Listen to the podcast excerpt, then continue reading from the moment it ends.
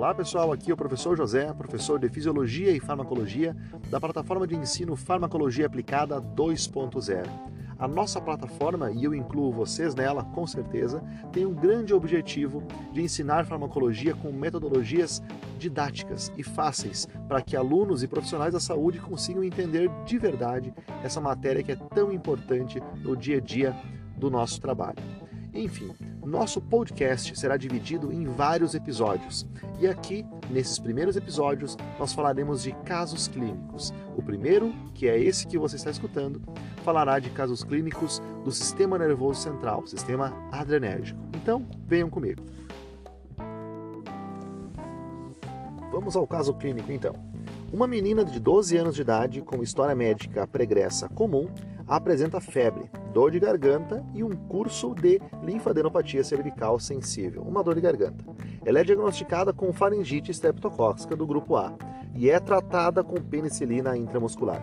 Alguns minutos após a injeção, a paciente apresenta dispneia, taquicardia e hipotensão, que, diga-se de passagem, pessoal, não é uma resposta comum do uso da penicilina. E percebe-se que apresenta sibilo ao exame também queixa-se de disfagia. Isso significa, pessoal, que provavelmente ela está tendo um choque anafilático.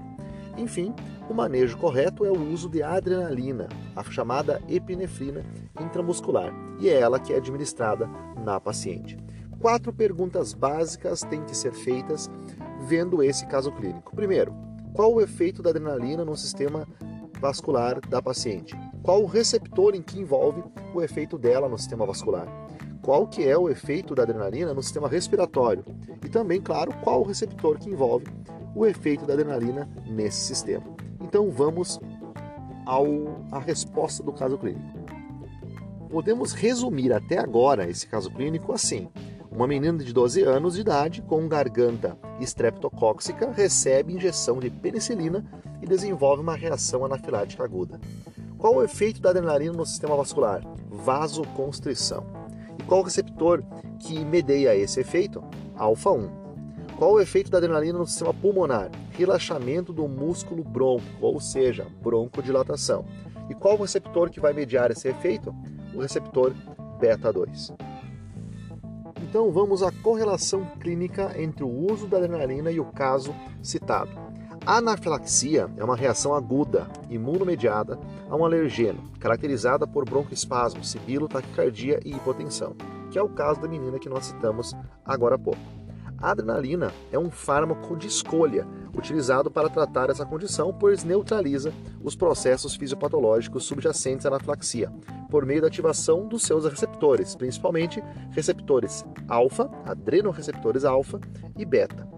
Como em todas as situações de emergência, o ABC, que é via aérea, respiratória e circulação, deve ser abordado em primeiro lugar. Ocasionalmente, a anafilaxia provoca edema da laringe, ao ponto de as vias aéreas serem comprometidas e a intubação ser possível. Então, provavelmente, se essa menina não utilizasse a adrenalina, ela teria que ir para a intubação, né? fazer ventilação mecânica. Nessas circunstâncias, uma passagem de ar de emergência, tal como uma cirurgia, pode ser feita ou necessária. A dose apropriada é, em crianças é 0,01 mg por quilo de massa corporal, ou uma dose máxima de 0,5 mg pode ser administrada por via intramuscular e pode ser repetida a cada 5 a 25 minutos, conforme necessário. Em adultos, a dose da adrenalina é 0,3 a 0,5 miligramas. Preparação, claro, da ampola é 1 miligrama por ml. Então temos que fazer um cálculo de regra de 3 para conseguir alcançar essa dose. Muito bem, pessoal. O efeito da adrenalina ela é de, de vasoconstrição, mas principalmente atua como broncodilatador, facilitando a respiração em caso de um choque anafilático, de uma resposta anafilática, que é o caso da menina com o uso da penicilina.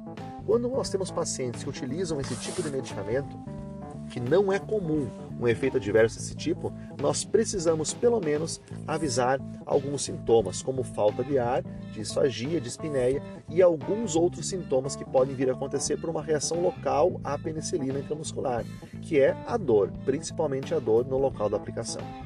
Pessoal, esse foi um capítulo muito breve que fala dos medicamentos que atuam no sistema adrenérgico, fiquem ligados aos próximos episódios. Se você quer saber mais de farmacologia, com material de qualidade, acesse o nosso perfil no Instagram, farmacologiafácil, nosso site www.farmacologiafácil.com e o nosso canal do YouTube, que é Farmacologia Fácil.